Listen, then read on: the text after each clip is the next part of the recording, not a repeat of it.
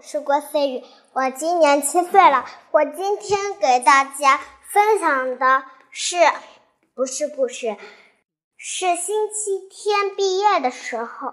我毕业的时候在学校里毕业，很开心。开毕业典礼会，吃毕业蛋糕，拍毕业证，毕在学校毕业礼，我很喜欢。毕业完之后，妈妈星期天生下了一个小妹妹，每天在家里照顾她。我我也想再和妈妈一起睡，但是床上睡不下了，有姥姥在，于是我就整天在地下睡。然后呢，不久我搬了一个非常的漂亮的小床。上面有公主的图案，而且还贴着贴画，非常的美丽。妈妈说：“还不如给我自己造一个房间，那样多漂亮啊！”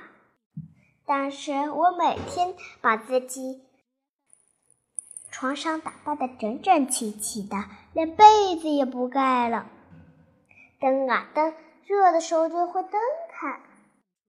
灯呀灯。有一次，我在一个大海浪里，都差点把我掉下去了。于是，小帅来的那一，我弟弟来的那一天，一我一就把我的床搬到搬到了另一个海浪里，留了一个缝缝，这样一说掉不下去了。于是我很开心。每天都在我的小床上睡呀，和小妹玩呀。只要这个月在里头，我就会一直陪着小妹长大。好了，我今天的星期天暑假毕业聚会就到此结束了，感谢大家的收听，下期再见，拜拜。